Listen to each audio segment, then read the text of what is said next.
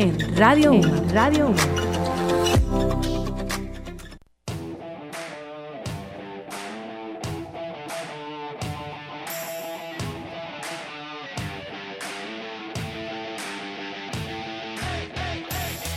Gol, gol, gol, gol, gol, gol, gol y clavada. Días buenos, buenos días a todos los panas que nos sintonizan por la señal de Radio Uma. Les recuerdo que este programa llega a ustedes gracias a la dirección de Roberto Ruiz en la maquinita, Efraín Sangronis y estos locutores Calvin Klein, hermosos, preciosos, que les van a hablar el día de hoy. Tenemos a... Gabriel Rengifo. Ajá, Miguel Hidalgo. Y Miguel Giordano. y su persona Edilio Ramírez, el Chamuedi. ¿Cómo están hoy? ¿De qué vamos a empezar hablando, chicos? ¿Cómo se sienten esta mañana, jueves, ya terminando el semestre? Todos acá, estamos de, de salida prácticamente. ¿Cómo se sienten también? Quiero que los ánimos, Bueno, feliz, feliz. Animado, animado. Feliz de, po- de poder volver a estar aquí. Tenía dos programas sin estar. Cierto, sí. Dos, claro. Sí, estaba perdido. Ya me extrañaban, ¿no? ¿Ah? Me extrañaban. Un poco. Por supuesto, mano. Ah, claro. Pero bueno, empezaremos con el mercado de fichajes. Pirín. Ya. Ahora sí, mercado de fichajes, chicos. Vamos a ver qué fichajes fueron traer hoy al programa, así importantes. ¿O quiere Bueno. que empiece? Te tengo un datico. La lista de los cinco fichajes más caros de España. ¿Ok? Ajá. El primero, Joao Félix. 130 millones. ¿Sobrevalorado o no? Sí. Sobrevalorado. demasiado. 130 sobrevalorado. mm, no sé. Pero Ah. ¿qué creen que creen que el futuro de Joao Félix sea tan, tan prometedor como, por ejemplo, Mbappé o algún jugador? Bueno, el PSG compró Mbappé por 120 y ahorita lo pueden vender por 200 220. Lo que pasa es que, o sea, tienes que pensar que es un chamito que acaba de aparecer. Claro. Y se están arriesgando muchísimo. 120 millones por un jugador que, si bien es cierto, tuvo una gran temporada, oye, viene del Benfica.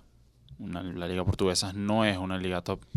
Y bueno, No creo, que, creo, que se, creo que se están arriesgando demasiado. Y no tanto eso, sino también porque lo más seguro, si llega a salir Antoine Griezmann, puede hacerle el recambio. Pero No, claro. opino como Miguel, es muy caro para hacer un chamo. Es el 7 ya, ya tiene número, es el 7 del Atlético. ¿No creen que, que ocurra como ocurrió con Odegaard en el Madrid? Que la- lo ponga para sesión. No, sino que tal vez Odegaard no se destacó como, como se esperaba y, y realmente tal vez fue una plata que no se invirtió propiamente. No, yo creo que, yo creo que no, no, debería él destacarse. Aunque él le preguntaron en la entrevista que si lo comparaban que si con Cristiano y él decía que Cristiano es Cristiano y llevaba feliz llevaba feliz, pues. Que él venía al equipo a esforzarse y a, a estar a las órdenes de, de Simeone. En cuanto a lo de Odegaard, yo creo que no fue una, un dinero perdido. Cuando el Madrid lo fichó, lo fichó a los 16 años.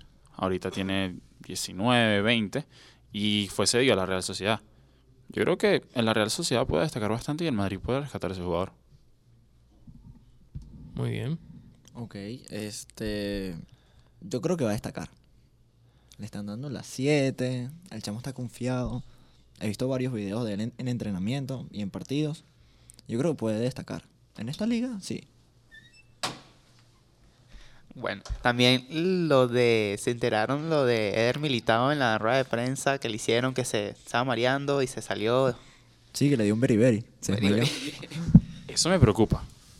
De verdad me preocupa porque, o sea, si es por el por nerviosismo, oye, imagínate tú en un clásico, en un cuartos de Champions, te mueres.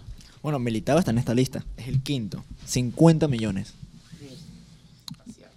Pero tuvo una buena temporada y es un central que, oye, es brasileño. Ya no, no es alguien que apareció del mapa y que es el militado. Yo creo que el Madrid, si, bien es cierto, oye, 50 millones por quizás un, un defensa central de la liga portuguesa, a lo mejor sí puede ser como, oye. Pero no, no creo que haya sido caro así en excesivo, pues. Bueno, de esta lista, tres son del Madrid. O sea, el Madrid, sin darnos cuenta, ha gastado demasiado. Mira, Lo vale. Hazard 100, Jovic 60 y Militao 50. Tiene Hazard lo vale. Pero Hazard lo vale. Hazard lo vale, Hazard sí lo vale. Y Jovic, También, Ya- también. ¿Cuánto, Miguel? Disculpa. Jovic No, 60. no, el, el- o sea, en general el todo total. el Madrid. Suma. El Madrid suma Ah, no, ah, sorry, pensé que lo habías dicho ya. Sí, disculpa. Son eh, 100. 200. Ah, 200. 210. Bueno, pero ha recuperado dinero con las ventas de, de Mm, Teo, Marcos Llorente. También se fue Raúl de Tomás al. ¿Pero al cuánto habrá Sporting, creo. recuperado? 100. Sí, posiblemente llegue como los 100. Y el United dijo que 200 millones por Pogba. O sea, el Madrid tiene que vender 100 Dios. millones más para poder traer a Pogba. 200 millones por poco. No, no creo que no creo que venda más jugadores. Considero que ya con el mediocampo está no, más que porque... suficiente. ¿Pagarás 200 por Pogba?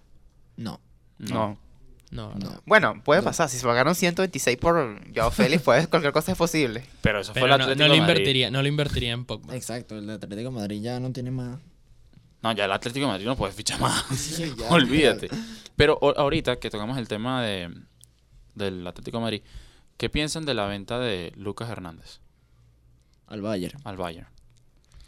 ¿Sabes que El director técnico dijo unas palabras. Dijo que Hummel se fue porque trajeron a Lucas Hernández. Y se fue escapando de él. Porque pensó que no le iba a poder la titularidad. Wow. Y se fue. Por eso fue las razones que dio el técnico. Pero, pero ¿les parece a los tres un buen movimiento por parte del Atlético? Desprenderse de, de Lucas Hernández. No. ¿Por qué? Porque estás perdiendo primero Seba Godín, que es tu defensa central, o sea, el faraón, al Inter. Te queda nada más Jiménez y Savic. El recambio podría ser Lucas Hernández, lo vendes al Bayern. Ahora nada más te quedan dos defensas que, bueno, Jiménez puede ser ese futuro del Atlético, pero Savic ya es un veterano, pues. Recuerda lo de, lo de Felipe que estábamos hablando en la Y mañana? bueno, y Felipe también, que tiene 30 años, como te comenté, y es un veterano también. Para mí eso hubiera quedado en el Atlético de Madrid. Tenían, porque ya era titular. Por el dinero, yo creo que sí. 80 millones. Yo creo que por 80 millones te puedes comprar otro buen central. ¿Tiene, tiene, o sea, ¿alguno de ustedes tiene alguna idea de quién podría ser? Manolas costó 36. Con 80, ¿sabes? Con Cierto. 80 puedes comprar. Con 80 te puedes comprar a Matías de Ligt. O Koulibaly. Oye, Mm, no sé el precio de Koulibaly. Creo que el Napoli se niega rotundamente a venderlo. O sea, estaban pidiendo, creo que eran 85 o 90 millones por Koulibaly.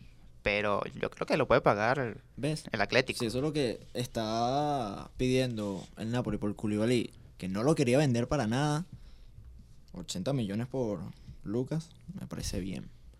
pero después lo de Felipe, no sé. No creo que se vayan a arriesgar con- a fichar otro central. Es que también lo de Felipe yo creo que fue por ese apuro. Ah, se me fue Godín, se me fue Lucas Hernández, hay que fichar un defensa ya. Porque creo que, no sé si sabes, se está recuperando una lesión o ya se recuperó de la lesión que tenía. Y fue apuro. Yo creo que debieron pensarlo un momento, hablar con Lucas Hernández a ver si se puede quedar. Si no, bueno, se vendía. Y buscar un buen defensa que entre, entre esta lista pueda ser Matáis de Like o Koulibaly también. Ok. ¿Qué otro fichaje, Miguel? Eh, el Ajax quiere. No, la Juve ofrece 50 millones por la Juve y el Ajax no los quiere aceptar. El Ajax quiere 70. 70. 70. Pero es un central muy prometedor. Sí, en verdad me parece que la Juve está dando poco. Sí. O sea, está dando lo que. Para lo que él fue la temporada. No está dando la proyección. Exacto. O sea, para un jugador, mm, tipo, sin proyección ni nada. 50, 30, bueno, está bien. Sí, exacto. Pero este jugador tiene mucha proyección. O sea, es el central de Holanda. Y, y ojo, que Y ahorita tocaste, súper joven. ahorita que tocaste el tema de la Juve, se está formando muy bien. Sí. Le llegó Aaron Ramsey gratis. eh, ficharon a, a Rabiot. A Rabiot, sí. Tienen un tremendo mediocampo porque todavía está Pjanic, todavía está Matuidi. Que Dira no sé si se va a ir o se va a quedar. Pero Yo ya le digo que dirá. sí, chao. yo, yo que Dira le diría Chao. también. Pero en cuanto al general, la plantilla está muy buena. Pero bueno, vamos a ver qué pasa. Mm, De Ligt quiere jugar con Cristiano. Eso es lo que pasa. Tipo, Cristiano es uno de sus ídolos y quiere jugar con él. Me parece raro. ¿No? Un central que tenga ídolo en delantero. Mm, Mm. Sí, un poco. Bueno, que- Bailey en su momento también dijo que Cristiano era de uno de sus ídolos y él era lateral al principio. Yo creo que De Ligt tuvo un sueño frustrado ahí. Sí, yo creo. Yo creo. Pero sería muy interesante ver a, a Matías de Light en, en la Juventus. ¿Y ustedes no creen que el tema de, Matías de Like ha sido como una novela así? Que bueno, se va este equipo, ahora no, ahora se va este, ahora no. Entonces, ¿Sabes qué que- pasa? Y su agente, Mino, Mino Ay. Rayola. Chale. Lo odio, lo odio. Lo odio con mi vida a Mino Rayola. De verdad. Siempre hace un show para un jugador. No. Marketing. Publicidad. Demasiado. Claro, Sí. y a la final siempre lo logra. Lo lleva al equipo que él quiere y por demasiada plata. No, Ibrahimovic, Pogba, ahora de Light. En Ese- aquel ese- momento ese- Balotelli. Ese señor junto a Jorge Méndez. Jorge Méndez, ¿no? Se Sí, llama, el de Cristiano. El de Cristiano. Domina el fútbol. y el padre de Neymar. que es el, Sí, el mejor El de mejor todos. Ojo, chicos, también quería decirle eso, hablando del tema de Neymar que tocó Miguel. O sea, leí, fue así ayer o esta mañana, de que el Barcelona está esperando de que pasen los días para que el PSG pueda, porque el PSG está pidiendo 230 millones por Neymar, que el PSG pueda aceptar 200 y pueda haber un recambio que pueda ser o Coutinho o Dembélé. Pobre Coutinho lo quieren sacar de una. Y a Dembélé también. Y Dembélé vino antes. O sea, Dembélé lleva una semana entrenando con el Barcelona y lo están poniendo ahí como, bueno, Estamos hablando. si llega Neymar, chao. Qué feo. No, pero en cuanto a Coutinho, yo creo que lo harían bien. Yo todavía no soltaría a Dembélé. ¿Cuántos, ¿Cuántos años tiene Dembélé? No llega a los 20, creo. No, sí, sí, sí. ¿Sí? Como 22. Oye, ¿cuánto? 19. No llega a los 20. Es francés, tiene futuro. Él tenía mucho futuro en el Dortmund. Yo todavía no me desprendería de, de Dembélé. De Coutinho, sí. Yo creo que recambio para Coutinho hay. Sí. Para Dembélé. mm, Pero es que, ten en cuenta, estás trayendo una estrella. Como ok, es Neymar. Claro.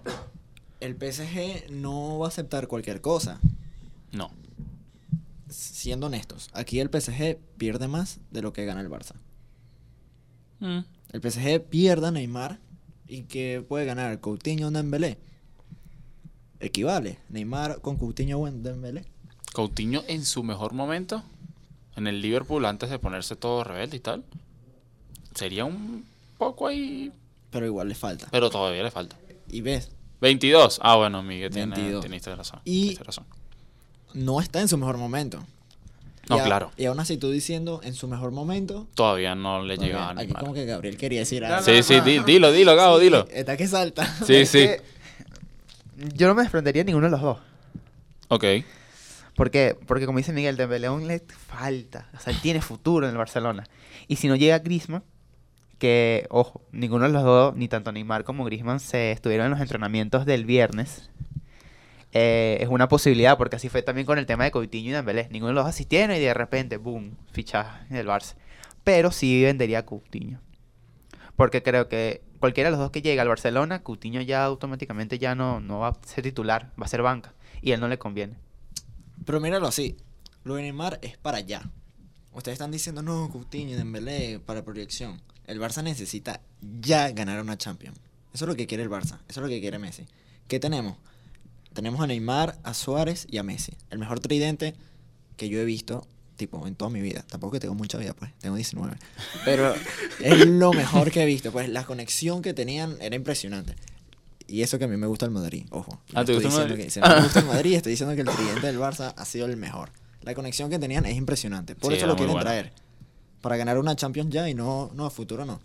Neymar sí te da futuro. No tanto como Dembélé, porque ya Neymar tiene Tiene 28, creo. 26, 28 por ahí. Y Messi ya está 30 y Sus pico. últimos años. Y Suárez también. O sea, quieren agarrar estos tres monstruos. Da todo lo que puedas No, para ya, este ya- último ya- ya. Suárez tienes que buscarle un recambio, pero tiene te- 32, si no me equivoco. Por ahí debe tener 30, ya, ya tienes que No, buscarle. yo más. Y de Suárez hecho, más. Ya en este momento no 34. está rendiendo a su, a, su, a su mejor nivel. Claro, hay que traer un recambio para meterle presión. Podría ser Griezmann. Lo que pasa es que yo, Mm, desde, no- no desde, la, desde la novelita que se montó Griezmann el, el año pasado, yo No te le gusta. tengo... Sí, ya no me convence mucho Griezmann. Claro, porque, ponte, traen a Griezmann, puede hacer el recambio de Suárez y Neymar, si llega, puede hacer el extremo izquierdo que le hace falta a Barcelona. Y ojo, también puede ser, como dice Mil, ganar la Champions y el momento que Messi se retire, puede ser Neymar ese 32. recambio de, Gracias. de Lionel. También. Pero no sé, este mercado de fichajes a veces me da miedo porque Yo muchas dije noticias. que este mercado iba a ser el más loco. Pero yo siento que, por ejemplo, esa, esa venta de, de Joao Félix va a disparar los precios de los jugadores, como en Sí. su momento fue Martial, que un chamito igual 80 millones y de repente salió todo el mundo, no, este te cuesta 60, un tipo de la Liga Árabe. Claro. No, y quería hablar tanto, chicos, de. Y quería hacer una pregunta. Que entre el fichaje de Arnautovic, que se salió del West Ham, al, a la Liga China. ¿Ustedes qué piensan de la Liga China? Yo considero que es por dinero que se van. Oh, por dinero. Claro, Pero ¿por qué esa liga? Dinero. Dinero. Simplemente dinero. Dinero. No hay. No hay otra cosa. O sea, porque vamos a, vamos a estar conscientes que la Liga China no es una liga competitiva. O sea, Claro. no, no vas a tener Champions, no vas a tener Europa, no vas a tener Supercopa. No vas a tener nada. Exacto. Ok, yo. Vas a tener dinero. Ponte así. Yo soy un jugador de 34 años. Ok, claro. Me voy para la Liga China. ¿Qué voy a hacer? ¿Cómo Ya- fue Tevez en su momento? Ya, exacto. Ya no, no. En Europa no doy. Pero un chamito, por ejemplo, bueno, me corrigen, creo, creo que no, no tenía mucho... Oscar. Cuando Sí, se fue Oscar o eh, Witzel. Mm, Bitzel, sí. sea, Estuvo mucho tiempo ahí. ¿Por qué te vas a la Liga China? Del Zenit. Dinero. Liga China, el Sharawi ahorita que se fue. O el Sí, Sharawi. El Sharawi tiene 26, 27. Se vio por ahí. ¿Para qué? Dinero, ¿Para qué? Pero no sé. Sí, yo creo que hay jugadores que actualmente en el mercado europeo, a pesar de ser jóvenes como por ejemplo el Sharawi, la paga no va a ser igual que la que le pueden ofrecer en la Liga China. Entonces, tienes la... O sea, creo que la calidad del Sharawi ha disminuido mucho. Un jugador que se ha venido a menos en estos últimos años. Y creo que la Liga China es lo que tal vez más les conviene a nivel monetario. Esto va a sonar feo, pero me da asco los jugadores jóvenes que se van a la Liga China. Asco. O sea, Demasiado. le echaste. Tipo, dedicaste tanto tiempo al fútbol. O sea, no es fácil. No es fácil llegar a, a la primera división en ningún equipo. Tipo, ya estás ahí, estás en una liga bien. Ponte el Sharawi que está en la Serie A. Está en la Roma. No está en un equipo de. No. Claro. La Roma compite por los primeros puestos siempre. Quedó en quinto, sexto, pero no fue una temporada regular. El año pasado quedó tercero. Y te vas a ir a la Liga China, siendo joven, pudiendo pelear una titularidad. Si haces una buena temporada, te vas a otro equipo. Creo que tal vez las, las virtudes o los objetivos de los jugadores van cambiando conforme el tiempo y tal vez hay jugadores que ya el honor, la gloria, la victoria lo han dejado de lado en el fútbol y se han concentrado más en, el, en este deporte como un negocio netamente. Pero es feo, porque, o sea... Claro.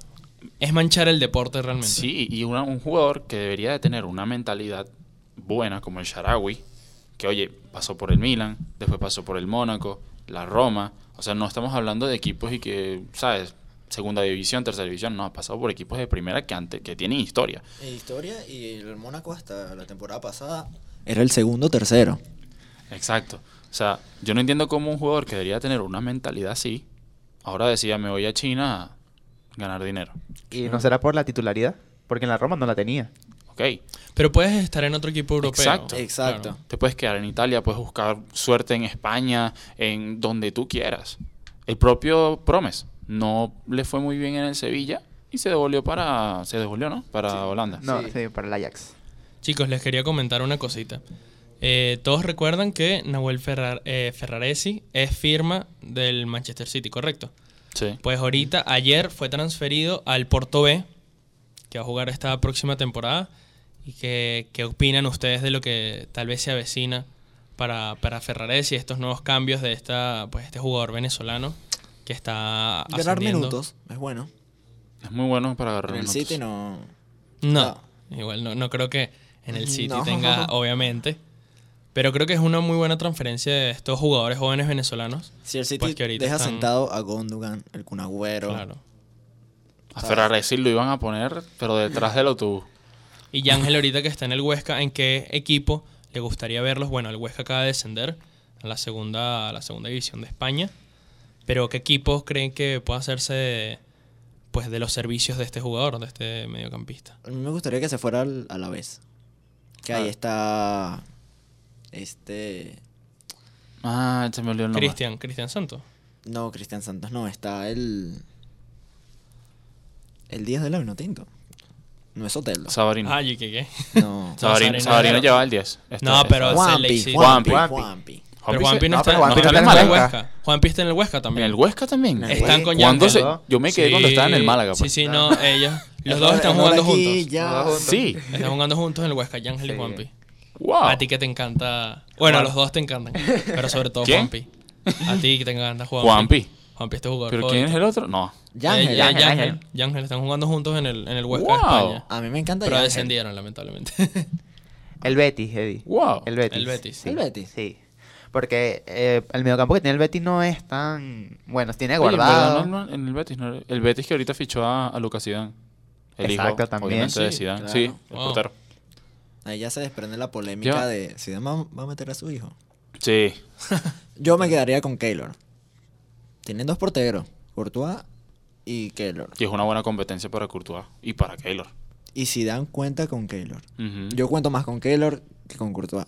No sé ustedes.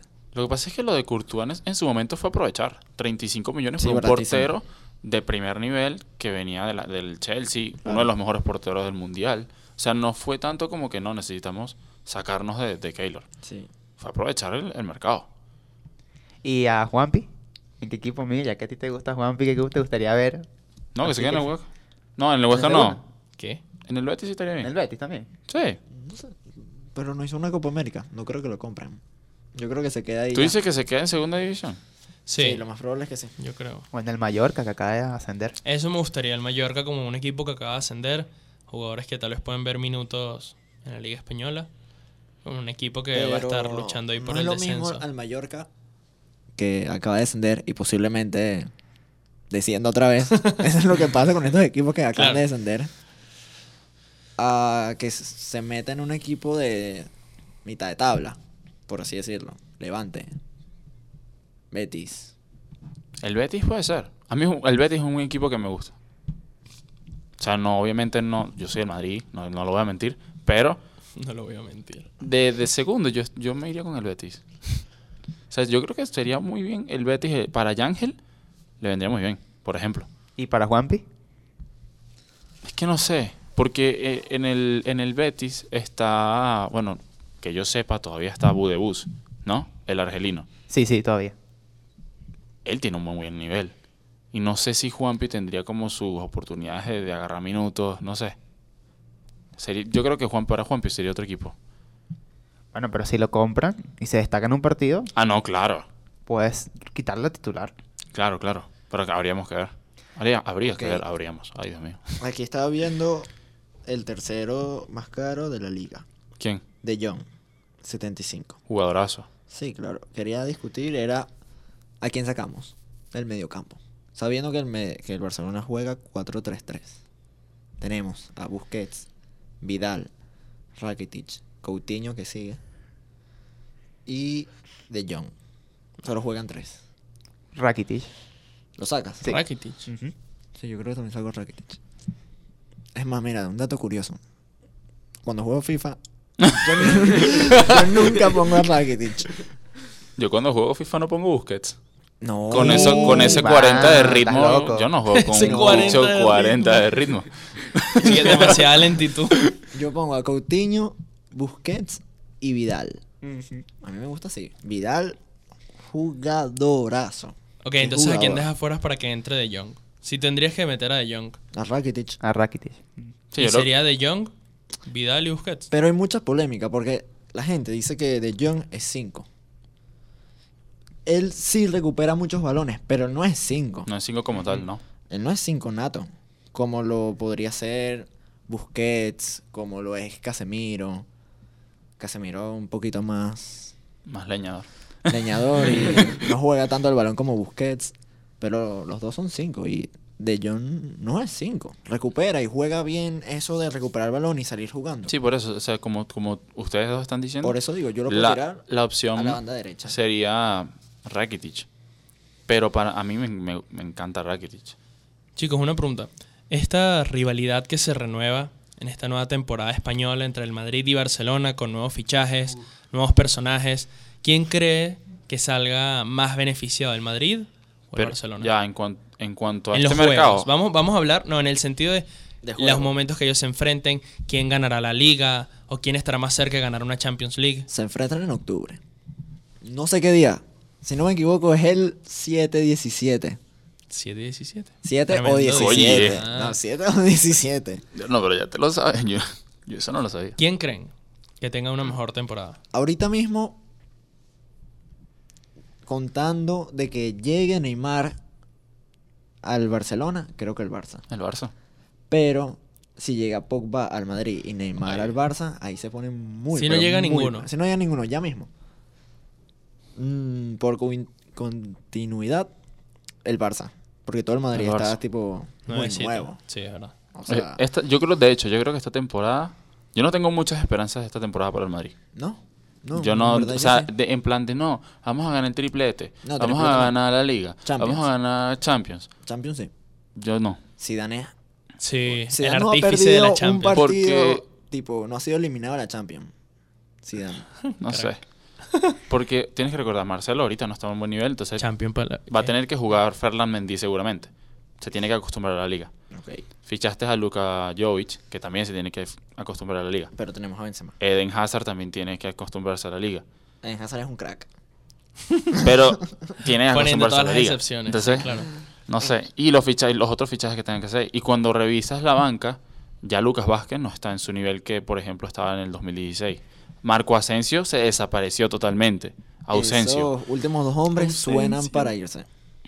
Lucas Asensio Vázquez y, y Lucas Asensio que se vaya para el Mallorca. ¿Tú dices? Otra vez. ¿Qué? Vale, No. para Liverpool. No, yo estoy molesto con Asensio. Desde que Asensio salió diciendo que él no tiene que cargar con el equipo, que él no va a hacer eso, él se murió. Oh my God. Se mataste, murió. Miguel? Lo maté, se murió. Para mí que se vaya para el Mallorca o para donde él quiera. A mí me gusta. Tiene una calidad increíble, pero la actitud, esa Corazón actitud de yo voy a hacer, yo, si yo tengo que salir a ganar el partido, lo voy a hacer, no la tiene. Respondiendo a la pregunta de Eddie, yo difiero con ustedes dos. Yo creo que el Madrid puede ser campeón de liga. De liga. De Champions, de todo. Yo creo que por el De- triplete. Y tú eres, y tú eres No. culé, ¿ah? Sí, sí. Imagínate, los que le van al Sí, Madrid. sí, yo no estamos- entiendo. ¿Qué pasa acá, papá? Jalando para la O sea, te- No, no, no, mu- mucho respeto. Yo, yo respeto mutuo. te explico por qué. Porque o sea, es- son especulaciones de que puede llegar Griezmann. Si no llegan, el Barcelona otra vez tiene que ir con la misma formación de Coutinho, de. Ujú. En vez el Madrid se está armando. Hazard, yo y, y si Zidane sabe. Sí, yo- ya han contratado los... Exacto. Pero ya, Zidane sabe. Pero Zidane es un gran gestor de plantilla. Más un director técnico como tal, no mucho. Pero es igual, Miguel. Yo creo que va a ir por todo. Si Él te por- consigue los, la- las copas y los trofeos, O sea, realmente... si Zidane no sabe importa. administrar la plantilla, sabe eh, hacer descansar a sus jugadores y tal, pero en cuanto a planteamiento, muchas veces tiene unos errores garrafales. Pero con todas estas salidas, igual el Madrid tiene mucho recambio. Tenemos a Hazard y tenemos a Vinicius. Tenemos a Benzema y tenemos a Jovic. No sé qué va a pasar con Bale. Dice que se quiere quedar, todo el mundo que se queda, que Sí, se todo queda, el que mundo. se queda. Es que en verdad para mí debería de quedarse. O sea, yo no, yo no entiendo Zidane por no, qué. no cuenta con él. Entonces, si no cuenta con él, ya que se vaya. Pero es que yo no entiendo Sí, por qué la gente quiere matar a Bale. Mm. Es un jugador que te promedia 20 goles por temporada, casi. Y sinceramente se pasa, ok. Y eso es lo increíble. Se la pasa la mitad de la temporada lesionada y aún así te promedia casi 20 goles por temporada. Y cuando juega lo hace bien. Y entonces hay- también hay que recordar, mira, o sea, te metió el segundo gol en la décima, metió un penalti en la undécima, metió doblete en la, en la trigésima. ¿Por qué lo matas? Y la cuartigésima, Hazard va a meter triplete. ¿Te imaginas? Pero mira, escucha, ok. Eh, ¿Qué es el problema con Bale? Bale venía, bueno, no venía, ya estaba en el Madrid. Él se tenía que montar al equipo, ¿no? Se fue Cristiano.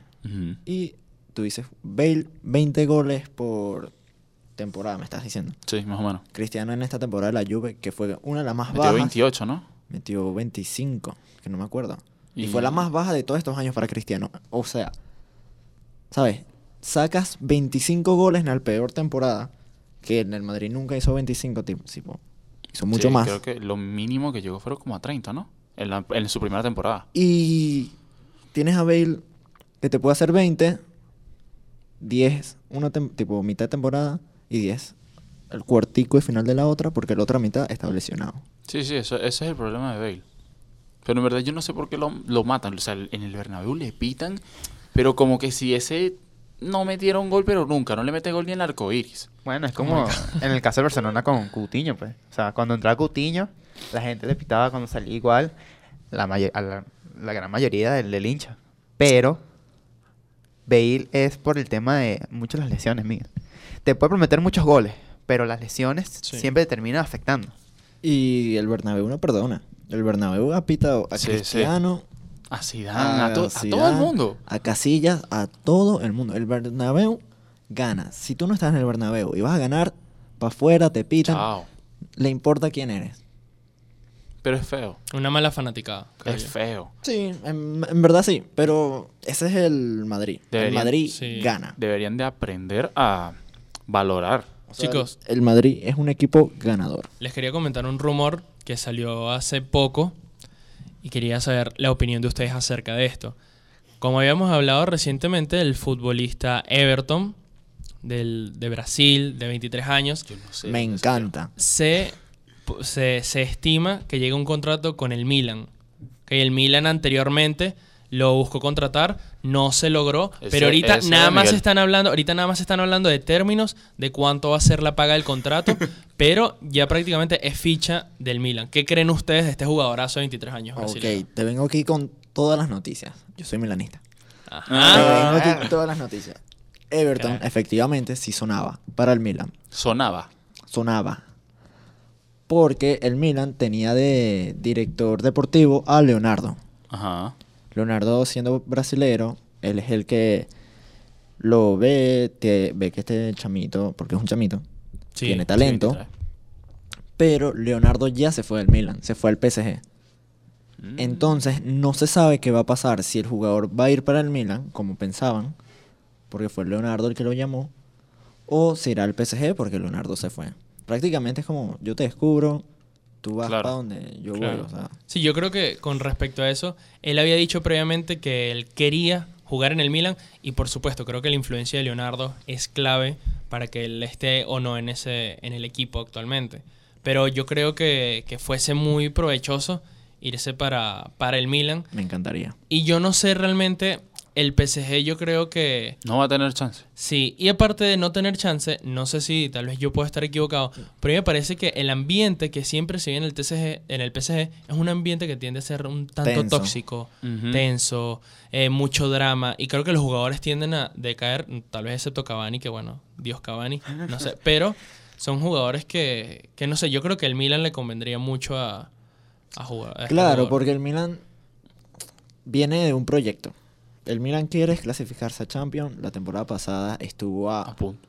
un Ah. gol, un gol de clasificarse. O sea, y si el em- fue que estaban jugando Milan, ay, Milan alguien, Inter Empoli. Me recuerdo, el Milan estaba ganando su partido, pero el Inter también ganó. Y al minuto 92, el Empoli se peló un mano a mano. Que yo me puse a gritar por toda la casa. El Empoli metía ese gol y el Milan iba para Champions. Un mano a mano que yo me volví loco. Pero bueno, ese no es el punto. El punto fue que estuvo a un gol de clasificarse. El Milan viene con un proyecto. Puedes venir y Everton en el Milan es súper titular. Sí. Por eso. Además está un compañero suyo que es Paquetá. ah, Loco, verdad. Sí, cierto. Paquetá y... Él sonaba para el Barça. Yo no sé qué, qué, qué fue lo que le pasó al final, pero bueno. No, al, al final está en el Milan. Están diciendo y que no, que eso de na- Ya Paquetá dijo, no, yo estoy en Milan, acabo de llegar, llegó en enero, me voy a quedar, yo confío en el proyecto. Wow. Ok. Y hablando del Milan, te tengo las palabras que le dijo Maldini a Teo Hernández para Ay, Mal- convencerlo. Maldini, te amo. Maldini llegó y le dijo, mira Teo, no vas a llegar al, a un equipo como el Madrid, pero sí vas a llegar a un equipo que tiene la misma historia que el Madrid. Oh, Bueno, lo convenció bastante. Claro, pues, que Maldini te diga eso. Vamos, Paolo pues. Maldini. Ah, vámonos. Ese tipo, cinco Champions tiene. Y creo que sería Cinco. titular. Sí, Solo por detrás de, de Gento, que tiene seis. Ese, Wow. ese, ese, para mí es uno, eh, si no, si no el mejor, uno de los mejores centrales, incluso lateral izquierdo, porque en su momento fue lateral izquierdo. claro. Qué increíble ese hombre, O por sea, favor. La serie va a estar buenísima. O sea, todas las ligas van a estar buenísimas. Bueno, muchachos, para cerrar con fichajes, porque tenemos que hablar de otro tema y ya como que estamos hablando mucho de fichajes. Ok, ¿cuál quieres tocar? Se viene diciembre, temporada de trofeos. Primero viene el The Best de FIFA y después el famoso Balón de Oro. Golden Ball. Bueno, ya lo puse en la mesa. Le dejo a ustedes la palabra. Para el balón de oro son tres, ¿no? Que son que eligen. O el, al normal. Eh, estamos muy lejos. Dame tus candidatos. Dame cinco. Es que se hace primero un preliminar. Claro. O si quieres, Los tres, no finalistas sé. son tres, claro. Cinco son muchos. Por eso. Yo dejo a Cristiano fuera. Sí. A A Messi pesar lo de que fue el, el MVP de la Serie A y tuvo, fue el máximo goleador. No sé, creo que no se lo merece en verdad. Pero se lo merece más Messi que Cristiano. sí. Sí, Messi sí. Muchas personas dicen, no, que Messi no, no ganó nada. Pero recordemos que estos son premios individuales. Exacto. Claro. Y premian el nivel del jugador. Aunque gane Messi, y me duela que no gane Cristiano. entre ellos dos se lo lleva más Messi. Por eso. Pero, ¿dónde dejamos a Allison? ¿Dónde dejamos a Virgil van Dijk? Nunca Sala. lo driblaron. Mm, sí podría Sala, pero No, no, es algo tan no. individual. unos puesticos más del podio. Exacto. Unos puestos más Sí, abajo. incluso por detrás de Mané, diría yo. Para mí la Mané temporada. de, de- de- de- la temporada de La Mané fue Mané. mejor de, de- que la de Salah. Para Sí, mí. Claro. No, yo lo tengo ya los tres. Van Dyke, Messi y Allison. Alison Baker. Los tres. Igual. Sí, es verdad. Alison Yo creo- Becker solo metieron un gol en la Copa América, que no fue por tan de penales. Fue- Sí, exacto. fue por un penal y un gol en toda la Copa América. Se Por enfrentó eso. contra Argentina, Perú, Vinotinto, Bolivia y Paraguay. Tampoco los mejores equipos, pero igual así no, Igual le no te metieron metieron un gol. gol. Hizo Sí, sí. paradones. Tipo, yo vi todos los partidos de Brasil, hizo paradones. Sí, sí. Sí, por eso. o sea, yo, yo creo que esos tres son, pero clave. Y- Messi, porque bueno, Messi yo creo que no puede faltar. Y primordial en la remontada de Liverpool.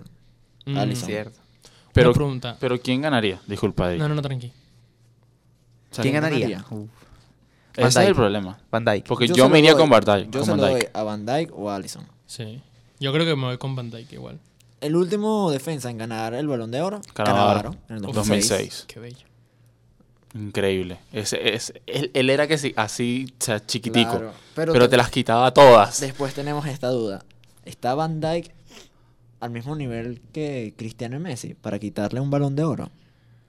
El problema es que es muy- son cosas... O sea, estamos, me estás hablando de un defensa y un delantero. Exacto, Claro, por yo- eso, pero Yo considero es que... todo un tema. O sea, si en tal caso es una suposición de que Cristiano y Messi se fueran defensa, obviamente sí está al nivel. Pero como tanto Cristiano y Messi son, son extremos y Van Dijk es un defensa, no están al nivel, pero sí le puede llegar a pisar los talones a Messi y a, y a Cristiano. Y yo quisiera que ganara un defensa y más Van Dijk porque hizo una Champions increíble. El partido contra el Barça jugó maravilloso y en la final jugó uf, espectacular. Ah, chicos, con respecto a esto que estamos hablando y vemos que salen postulados eh, personajes como Alison Becker, eh, estamos hablando de Van Dijk, también comentamos Maneo Salah. ¿Cómo ven ustedes al Liverpool para esta temporada que se avecina? ¿Creen que pueda repetir una Champions? ¿Cómo lo ven en la Liga, en la, en la Premier? ¿Qué creen de ese Liverpool con Klopp?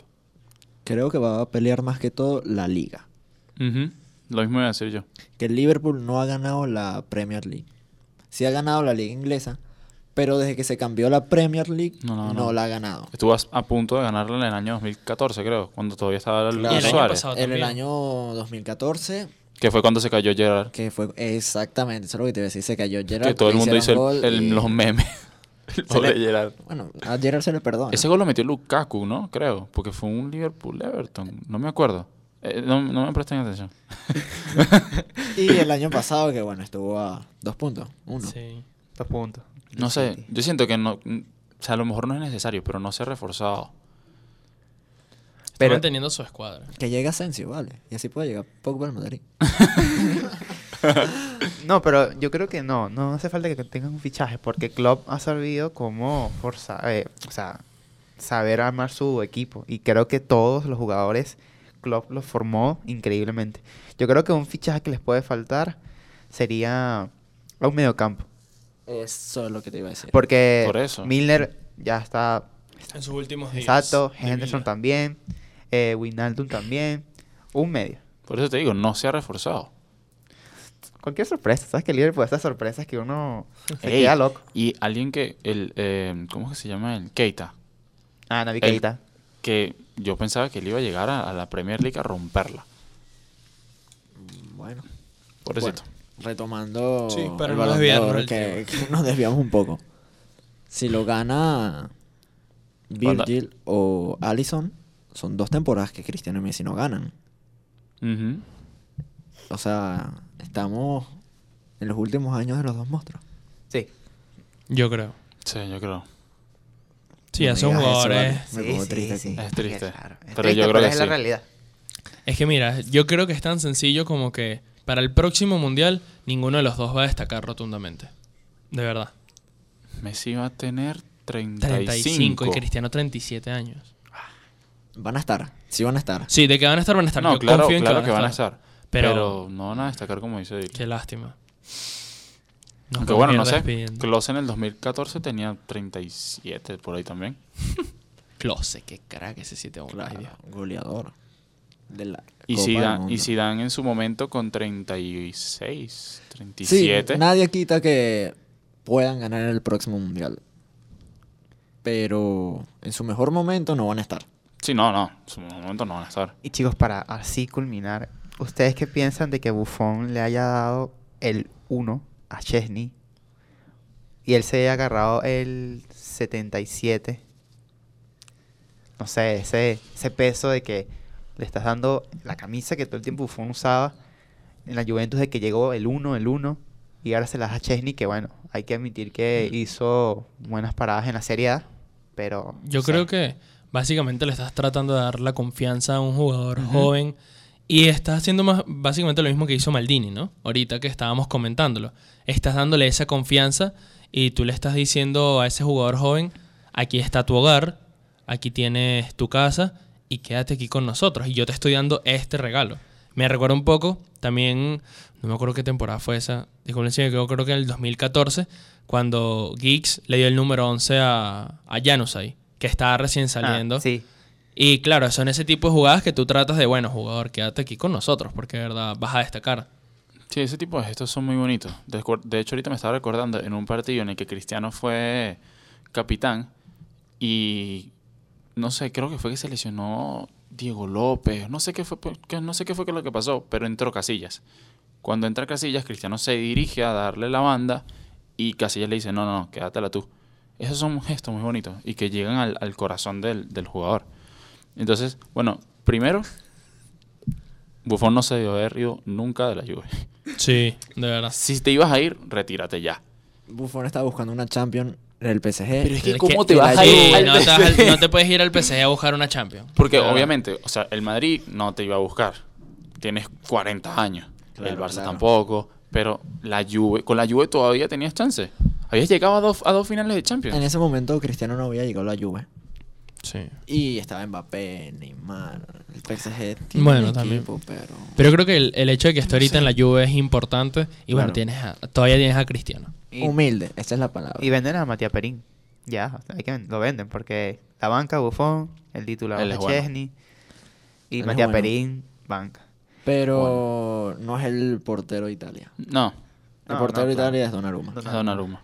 Y yo siempre, y los- lo quiero recalcar, o sea, hasta que la liga francesa, yo no la veo una liga tan competitiva. No. Como hablamos de la Premier, la española o la Serie A. Porque el PSG puede hacer todas las compras que él quiera, todos los jugadores que él quiera comprar. Pero- Pero, en la Champions yo siento que el PSG no está preparado para competir ahí. Sí. No está.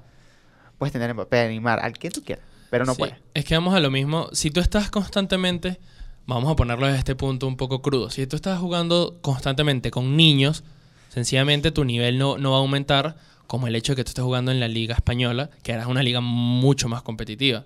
Entonces tú estás con- eh, todos los días rozándote con jugadores de, de mayor calidad, equipos con mayor calidad. Y entonces, claro, cuando tú te vas a enfrentar a esos equipos siendo el PSG, lastimosamente puede salir mucho más dañado porque no estás acostumbrado a ese estilo de juego a pesar Claro. de que tengas jugadores de tanta calidad. Sí, sí, por eso. Bueno, entonces cerramos eh, el mercado de fichajes y empecemos a hablar de la NBA. Ay, papá.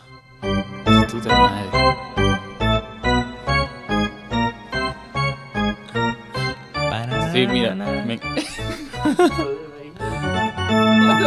Sí, eso, se- eso lo hemos discutido aquí internamente. Eso es de béisbol. Ya eso es de béisbol. pero no importa, también suena muy cool. Sí, sí. Bueno, chicos, la NBA que ha estado. el próximo programa lo Le- cambiamos. Le prometemos. Es que cuando yo busqué el sonido decía, bueno, sonido de la NBA, pero bueno, es que pero- yo se lo dije, eso es de béisbol. Ahí los Yankees. Home run. bueno, chicos, ahorita estamos en la Summer League, la liga de verano, donde juegan los, pues, los jugadores más jóvenes. Eh, se están destacando los que vienen del draft. Probablemente jugadores que tal vez no vayan a ser firmados, vayan a estar en la liga de desarrollo. Pero se ha visto una, una G-League, bueno, una, una Summer League que ha estado muy, muy interesante. Tenemos jugadores como el Tyler Hero, que es de los Miami Heat, triplero excepcional, se está luciendo.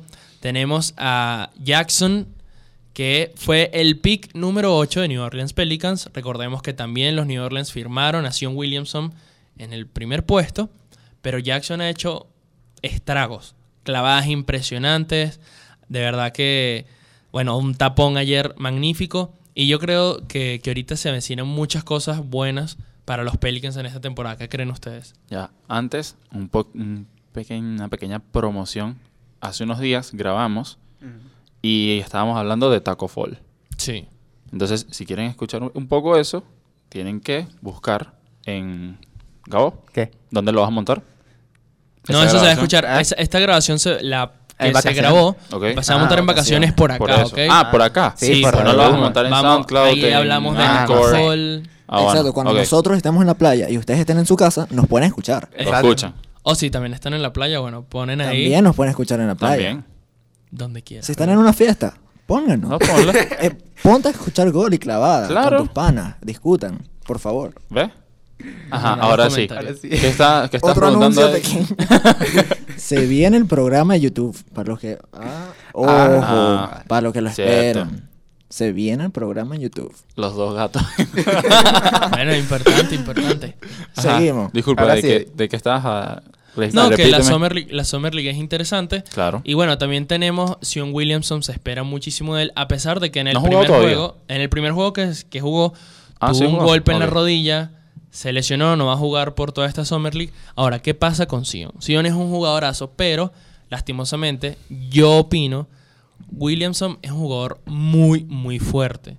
Tiene mucho peso y mucha contextura, pero eso también, a pesar de que él tiene mucha potencia, tiene un salto increíble y una velocidad impresionante para su peso, pero ese peso que es la mayoría músculo, realmente puede ser un problema Claro. para él y que puede ser incluso propenso a lesiones por su musculatura en sí. Es algo genético, ¿ok? Y no es porque sencillamente no entrena lo suficiente por nada por el estilo, porque es súper fuerte. Pero eso le puede sacar un provecho increíble. Como en su momento también. lo hizo Shaq.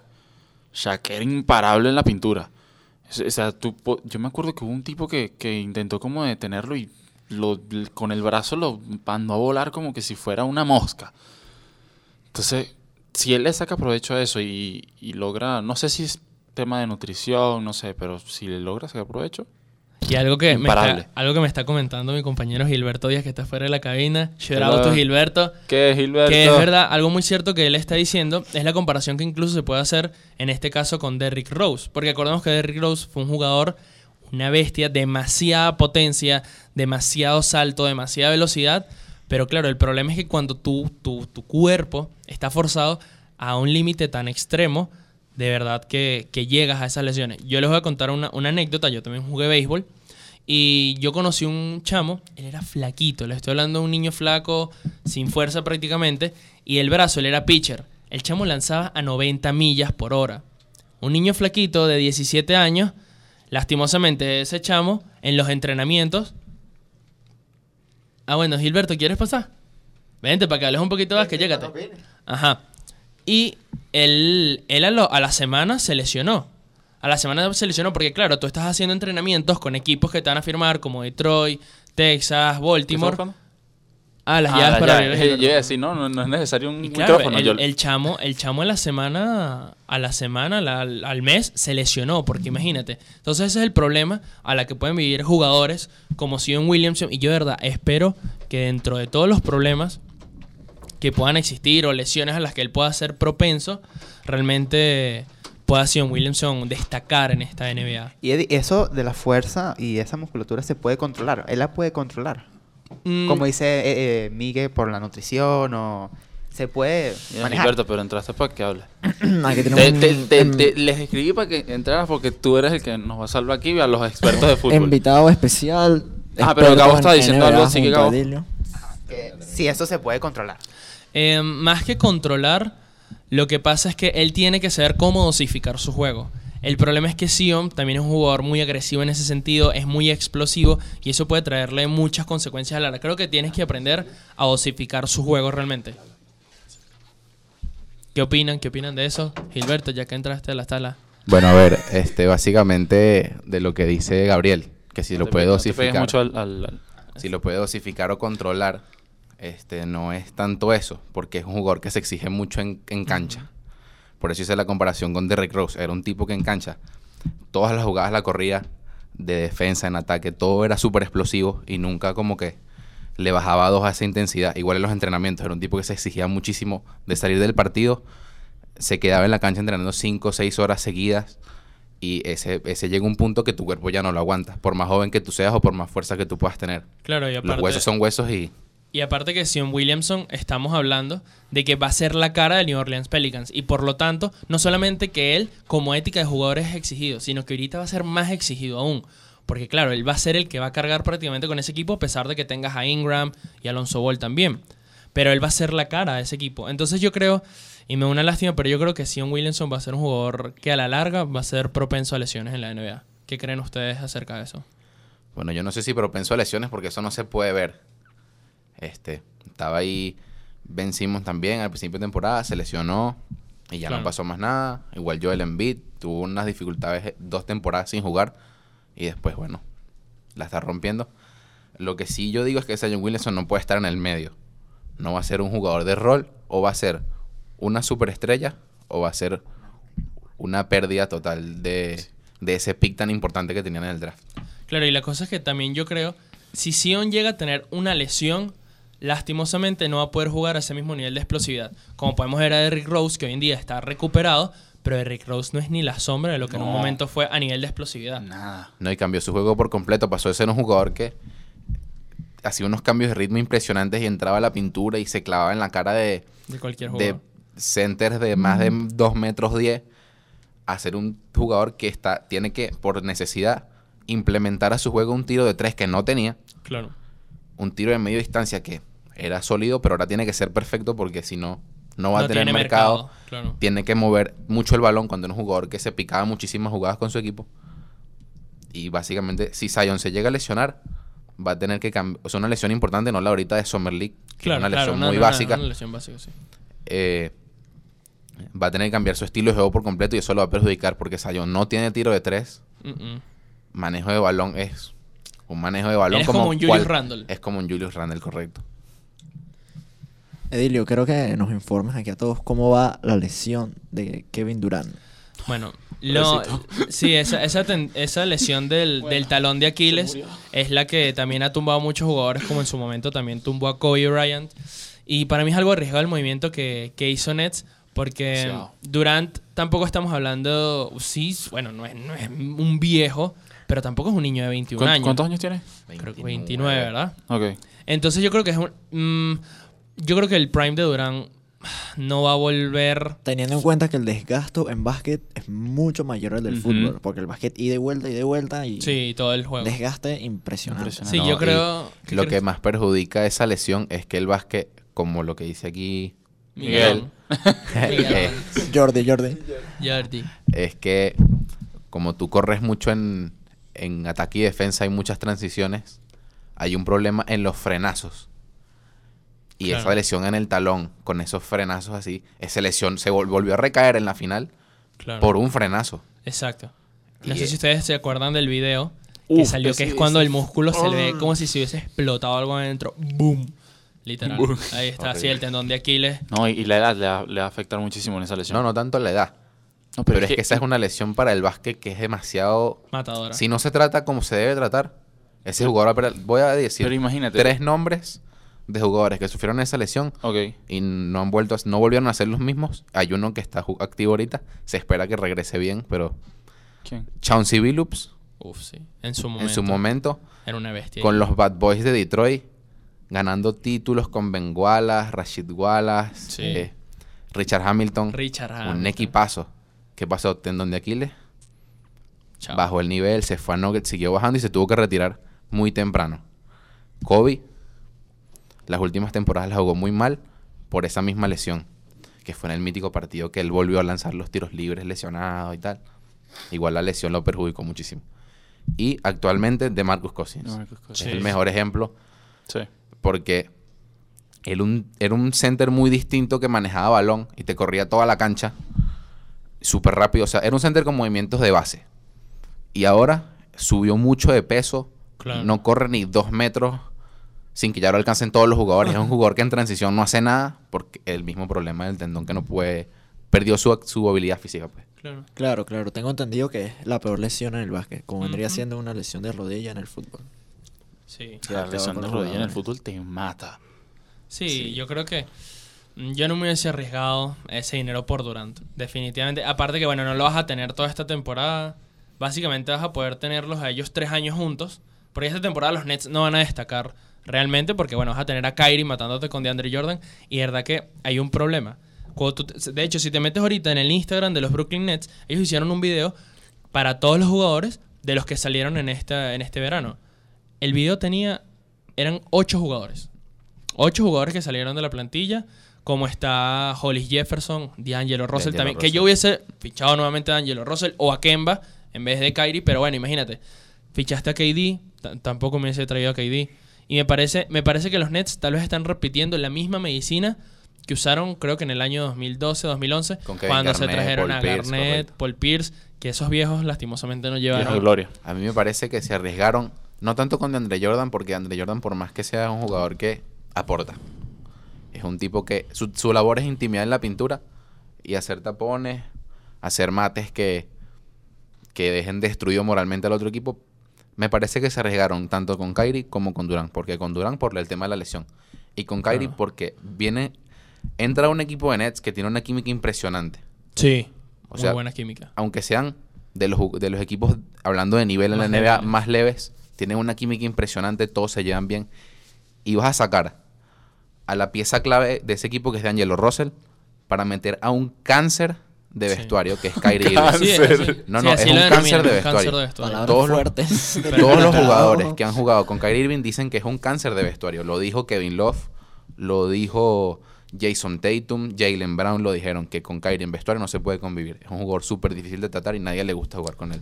Bueno chicos, con respecto a todos los fichajes que se han realizado, eh, que nos pueden escuchar por el programa que se va a transmitir en vacaciones. Ahí está el super fichaje de Kawhi y Paul George que están con Clippers. Vamos a hablar de Boogie, Danny Green, de todos esos jugadores que ahorita eso se está formando. También este trade de Durán, la decisión de Kemba para Boston.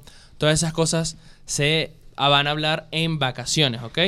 Hablamos del bar. También. Nuestro once Ideal. ideal para la Copa América. Eh, y a un poquito de la la, Vinotinto, de la Vinotinto, cómo se ve la Vinotinto. Entonces recuerden escucharnos en vacaciones, igual por nuestras redes sociales. Vamos a estar poniendo cuándo va a ser el programa y qué es lo que pueden escuchar de ello, ¿ok? Pero tranquilos, la próxima semana tenemos programa. Claro que sí, La próxima el semana último programa. nos escuchan en vivo. El último programa vez. en vivo antes de irnos de vacaciones. Y antes de cerrar rápido, yo hay una foto que estaba en Instagram que es LeBron James dándole el número 23 a Anthony Davis. Sí, es lo mismo que se está haciendo en fútbol, que hablamos ahorita. Sí, va a volver Sí. a usar el 6. Sí, le va a dar la 23 por eso, para tratar de convencer a Anthony Davis que también se quede pues como el jugador franquicia futuro que los Lakers están tratando de conseguir en recambio de todos estos jugadores. Pero bueno chicos, vamos a despedirnos y quiero que antes de eso puedan dar las redes sociales de cada uno de ustedes para que nos puedan seguir. Gracias a nuestro invitado Nuestro invitado, especial. Hilberto Díaz. No, no, gracias por invitarme.